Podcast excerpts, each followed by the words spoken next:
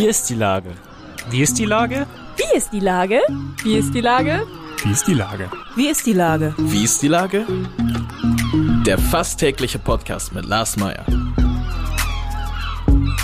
Wie ist die Lage? Unser fast täglicher Podcast als Kooperation von der Mopo und der Gute-Leute-Fabrik spürt tagesaktuellen Fragen nach. Seit 2020 kommen prominente Lenker und unbekannte Denker, also Barkeeper, Bäckerinnen oder Bürgermeister, knapp 15 Minuten zu Wort. Die Auswahl ist rein subjektiv, aber immer spannend und überraschend. Mein Name ist Lars Meyer und ich rufe fast täglich gute Leute aus Hamburg an. Unser Werbepartner, der das in dieser Woche möglich macht, ist das Easterfield Festival.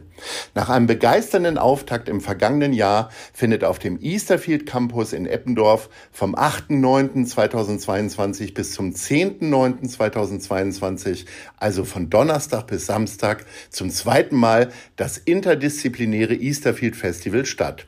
Die Besucherinnen und Besucher dürfen sich an drei Tagen auf ein liebevoll kuratiertes Programm aus Live-Musik, Performances, Skulpturen, Film und inspirierenden Talkrunden freuen. Das war Werbung. Herzlichen Dank. Heute befrage ich den Musiker Ingo Pullmann. Ahoi, Ingo. Ahoi. Hallo. Lieber Ingo, heute beginnt das mhm. Easterfield Festival in der Osterfeldstraße in Lockstedt und wir freuen uns sehr, dass du mit dabei bist. Auf wie vielen Festivals hast du in diesem Jahr schon gespielt? Also der wievielte Auftritt, den äh, wirst du morgen haben, wenn du äh, dort auftrittst? Das, das kann ich dir nicht genau sagen. Ich schätze mal so 25, 20, der 20. oder so. Wie viel mhm. Routine und wie viel Freude äh, hast du, wenn du so Richtung Bühne gehst? Routine, Freude, gut, gute, gute. Also ähm, das ist wie, äh, das ist wirklich eins der, einer der ähm, abgegriffensten Vergleiche, Musik ähm, mit Sex zu vergleichen. Aber es hat etwas, ich meine, wie routinemäßig gehst du mit deiner, mit, mhm. mit deiner Liebsten oder was ins Bett? Ähm, mhm. du, wenn du auf eine Bühne, eine Bühne betrittst, äh, gibt es keine Routine. Das sind Menschen, die äh, dich anschauen und dann passiert was, ähm, das damit zu tun hat, dass man das, was man da jetzt gleich machen will, besonders, ähm, besonders gut machen will. Und wenn man was besonders will, dann funktioniert sowieso nicht. Es gibt ja den Spruch, du verkackst es, du willst es zu sehr. Und ähm, deswegen ähm, ähm muss man da, ist es immer wieder extrem spannend, äh, eine Bühne zu betreten und sozusagen sich ähm, hinzugeben. Ne? Wie, auch ein bisschen wie beim Sex und so. Das ist, ist so. Ist so. Also auch wenn es, äh, es muss nicht mal sexuell gemeint werden, so, sein und, und so abgegriffen oder mh, hm, äh, müfflig irgendwie klingen, sondern das ist tatsächlich so.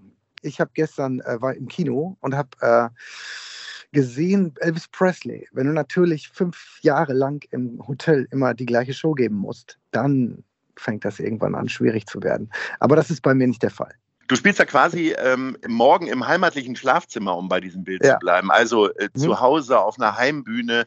Ist das mhm. äh, nochmal wieder was anderes, äh, weil du möglicherweise, weil die Leute am nächsten Tag im Supermarkt äh, ansprechen und sagen, da hast du dich aber gestern schön verspielt oder ist das egal? So.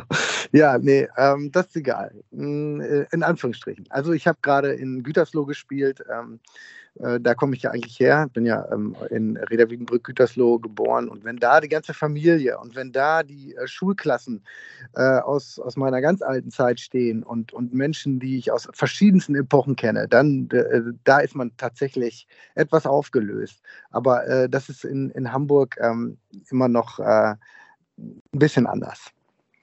So schön es auch ist, unter freiem Himmel irgendwie Musik mhm. zu hören. Ich habe das Gefühl, das Publikum in einem Raum, also in einer äh, Konzertlocation, immer noch mal ein bisschen verrückter, lauter, wilder ist. Ähm, täuscht das? Mhm. Wie siehst du das als Künstler?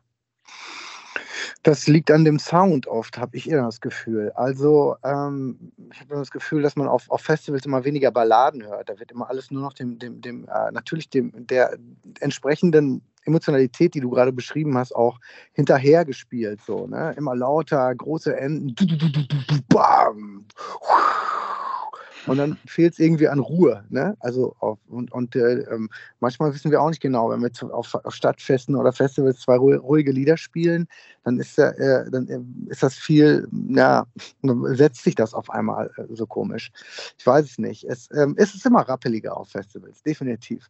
Und man spielt dem auch immer hinterher und spiegelt das auch so in sich. Ne? Und ähm, du hast einen ganz anderen Sound indoor, also in Räumen, weil sich dort durch die PA, also den, der Soundanlage, das Ganze an den Wänden wieder zurück reflektiert und da kann man eine andere Atmosphäre manchmal schaffen. Aber das ist, ja, das, ähm, das ist so manchmal das Gefühl tatsächlich. Das, es gibt eine andere Rappeligkeit. Man schafft es manchmal nicht auf Festivals oder Stadtfesten, die Leute so ganz runter und ganz, ganz innig zu bekommen. Wie ist es denn so auf Stadtfesten, wo man ähm, im Zweifelsfall ja mit äh, Top 40 Bands konkurriert? Ähm, ist das mhm. möglicherweise nochmal, das ist ja schon noch was anderes, ne, als wenn die Leute extra deinetwegen dahin kommen? Ja, ähm, in, in dem Falle spiele ich ja, ähm, ich mache ja deutschsprachige Musik, ne? Und ähm, die Leute wechseln das immer und sagen, du machst ja deutsche Musik. Das ist ja Quatsch. Wir sind amerikanisch sozialisiert und machen deutsche Texte. Und ähm, ja, und dann rede ich halt über, darüber. Ne? Du, das ist der Vorteil, den man dann hat, wenn man, wenn man die Texte selber geschrieben hat, wenn man in, in diesen Texten tatsächlich eine innere, eine innere Verbindung hat, kann man diese innere Verbindung auch nach außen tragen und, und den Leuten was über die Gedanken, die dort äh, stattfinden, in den Liedern, die man jetzt gleich spielt, ähm, dann gibt man denen was an die Hand, was die, äh, was die so ein bisschen ähm, auf die Reise mitschickt. Und das hast du dann einfach als, als Ass im Ärmel gegenüber einer Top 40 Band. Ne? Die macht dann, äh, die spielen dann oft nach dir. Ne? So ist das sogar. So. Du hast gerade gesagt, dass du 20 bis 25 Festivals und Straßenfeste und so weiter gespielt hast. Es ist auch ein bisschen so das Eichhörnchen-Prinzip, dass du jetzt erstmal ordentlich gesammelt hast, weil der Winter und der Herbst bevorsteht, was eigentlich immer eine schöne Live-Saison ist, aber vielleicht doch wieder sehr viele Ausfälle drohen.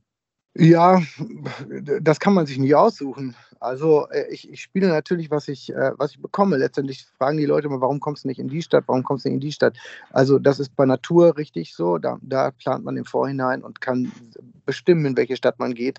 Wobei das auch immer schwieriger wird derzeit, weil die, der Druck auf der Tube der einzelnen Läden in den einzelnen Städten sehr hoch ist, da alle Künstler gleichzeitig losziehen gerade.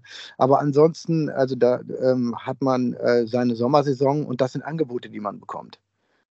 Ne? Da bekommt man halt Angebote durch die Städte. Ähm, das sind dann Stadtfeste, Festivals, die dann eben dich buchen. Und äh, natürlich putzt man auch Türklinken und sieht zu, dass man irgendwo reinkommt, aber das klappt eben auch nicht immer. Ne? Und ähm, ja, Genau. Und, und somit äh, war dieser Sommer am Ende dann besser, als er anfing. Ich hatte im Juni noch relativ wenig Konzerte, wo, wo, äh, wo ich dachte so, boah, wenn das so weitergeht und so. Dann, und dann kam aber auf einmal ganz, ganz viel rein. Und jetzt bin ich auch richtig viel unterwegs noch gegen Ende des Sommers. Mhm. Beim Easterfield äh, Festival treffen ja verschiedene Kunst- und Kulturdisziplinen aufeinander. Also es mhm. wird äh, Filmvorführungen geben, es wird äh, Talkrunden geben, ähm, mhm. es werden, ähm, es, es, gibt einen Skulpturenpark, es wird Bilder geben. Was ist dir denn, mhm. welche Kunst- oder Kulturrichtung ist dir denn sonst noch so am nächsten neben der Musik? ich ich habe immer ge, ähm, gemalt, ne? Und äh, mhm. gucke mir gerne ähm, ja, quasi ähm, Bilder an und versuche zu interpretieren, ob, das, ob ich das gut finde oder nicht. das ist ja immer, Manchmal braucht es auch echt sehr lange, bis man das rausfindet, oder? ja, es gibt dilettantisch gemalte Bilder, die man irgendwie gut findet. Und dann, dann, dann fragt man sich, äh, warum. und es gibt Bilder, die von, von so einem Meister sind, irgendwie, wo man nichts mit anfangen kann. Und dann fragt, sich, fragt man sich immer gerade bei Bildern, was ist eigentlich Kunst und wann bedeutet äh, das äh, ähm, etwas? Ich glaube, das ist bei Malerei ja irgendwie ein bisschen anders als bei Musik. Also ähm, du musst schon sehr, sehr, sehr, ich weiß nicht, bist du von einem Bild Gänsehaut kriegst? also dauert. Ähm, ist, das dauert, da musst du wahrscheinlich ein, ein, Kenner sein oder du musst dich mit diesem Bild so identifizieren, dass du die Figuren oder was auch immer in dem Bild geschieht, für dich metaphorisch so umsetzt, dass du sagst, dieses Bild trifft mein Inneres so sehr, dass ich dieses Bild einfach haben muss, egal wie teuer das ist oder so. Ich weiß es nicht. Das ist bei Bildern anders. Trotzdem finde ich das total spannend. In der letzten Woche hat äh, Fettes Brot angekündigt, dass sie ihre Karriere beenden werden. Also mhm. sie werden nochmal auf Tour gehen, es wird ein Best-of-Album geben. Mhm. Äh, ist das für weißt dich so warum? Punkt, keine Ahnung. Also äh, sie sagen halt, äh, es ist auserzählt, die Geschichte von Fettes Brot. Mehr weiß ich da auch nicht. Vielleicht gibt es auch nochmal andere Hintergründe. Äh, denkst, ist das ein Punkt für dich, wo du auch über die eigentliche, äh, über die eigene ähm, Bühnenendlichkeit nachdenkst? Ach, das kommt schon mal so hoch, ne? Aber das wird eigentlich sofort wieder negiert. man, man weiß gar nicht, warum sollte man aufhören. Also es ist tatsächlich so, ähm, ich, die Geschichte ist zu Ende erzählt. Das ist ein interessanter Ansatz eigentlich. Ne? Hm, hat Nils Frevert auch mal gesungen. Ich habe nichts mehr zu, ich habe euch nichts mehr zu erzählen in einem Lied und hat dann trotzdem noch ähm, sehr, sehr, sehr großartige fünf weitere Platten gemacht gefühlt. Und ich glaube, also das kommt immer darauf an, ob man die Welt äh, noch spiegeln kann für sich so, ne? Und, und das, was passiert, auf dieser Welt, ähm, dass man die Blickwinkel, die man in sich schafft für Lieder, die dann wieder ihre Berechtigung kriegen, ob man das, man das, diese Blickwinkel für sich gebogen kriegt. So. Das heißt nicht unbedingt, dass das, ähm, das Fettes Brot das jetzt nicht mehr haben oder so. Die werden, wie gesagt, ihre Geschichte Fettes Brot erzählt haben, welche Hintergründe das auch immer hat, aber das sind halt so helle Köpfe, äh, jeder einzeln für sich, dass ich mir eigentlich gar nicht vorstellen, dass die kann, dass sie ihre Geschichten zu Ende erzählt haben. Die werden ja auf ihre Weise alle weiterhin künstlerisch äh, ähm, hochwertig tätig sein. Und ähm, für mich sehe ich das, die, das Ende dieser Fahnenstange eigentlich auch noch nicht. Ähm, gerade wenn man das Gefühl hat, hat, am Abgrund zu sein, die Welt, ähm, dass die Welt einem nichts mehr zu bieten hätte, genau deswegen bekommt man wieder einen Blickwinkel, den es zu erzählen ähm, gilt. Ne? Wir kommen zu unserer Top 3 und da würde ich zu gerne von dir wissen, wo du mhm. deine Gitarren kaufst. Also Gitarrenladen Top 3. Wir fangen bei Platz 3 mhm. natürlich an. Viele von denen sind ja leider pleite gegangen oder äh, mhm. durchs Internet äh, verdrängt worden. Aber es gibt einen, der sich hartnäckig und berechtigterweise hält. Das ist äh, Number One in ähm, Altona natürlich, also äh, mhm. mit Ausrufezeichen. Ich bin dort sehr gerne und hänge da manchmal stundenlang ab. Extrem gute äh, Beratung, extrem tolle Geschichte hat der Laden. Und äh, ja, da kommen Leute aus der ganzen Welt hin, wenn die in Hamburg ähm, Stationen machen und hier irgendwo in der Freiheit oder sonst wo spielen, dann rennen alle gerne mal zu Number One und schauen sich dort die, ähm, die Vintage-Abteilung an mit der teuren, alten, großartigen Klampfen. Ja, da bin ich eigentlich am liebsten. Und ähm, Just Music hat zugemacht. und ähm, dann kenne ich äh, noch Rotthoff äh, ähm, auf dem Pferdemarkt. Da war ich aber eigentlich nie und ist bestimmt auch nicht schlecht, aber ich, mich zieht es eigentlich immer zu Number One. Und die anderen Läden sind alle zu. Es gab noch mal auf dem, äh, es gab noch einen Laden auf, äh, ja, wie hieß der noch? Klaus Wernicke, Wernicke Guitar Shop oder so. Ja, genau. Da habe ich sogar zwei Gitarren und einen Verstärker gekauft. Der hat auch zugemacht. Mhm. Ach herrje. Schlimme Zustände, kein, äh, keine schöne Sache. Ja, Aber so äh, vielen Dank für das schöne halt. Gespräch lieber Ingo. Ja, ja und wir hoffen natürlich, Thomann. dass wir Läden wieder aufmachen, weil wir brauchen die, weil nur vom Onlinehandel äh, lebt ja auch eine Stadtkultur nicht. Das muss man auch mal dazu sagen. Nee, nee, genau. Deswegen ist gerade Number One äh, jemand, der sich eben, wie du schon sagst, ähm, aus einer gewissen Kultur heraus auch hält. Ne? Ja. Und das haben die dann natürlich auch genauso versucht. Und ich weiß nicht, wie der Rotthoff das macht, aber der, bei, dem, bei, dem, bei Number One ist es eben echt Geschichte. Und Lieber Ingo, wir sehen uns beim Easterfield Festival. Kommt alle zuhauf und hört Ingo und er hat nicht nur einen Hit dabei, sondern ganz viele. In diesem Sinne, ahoi. Na klar. Ciao.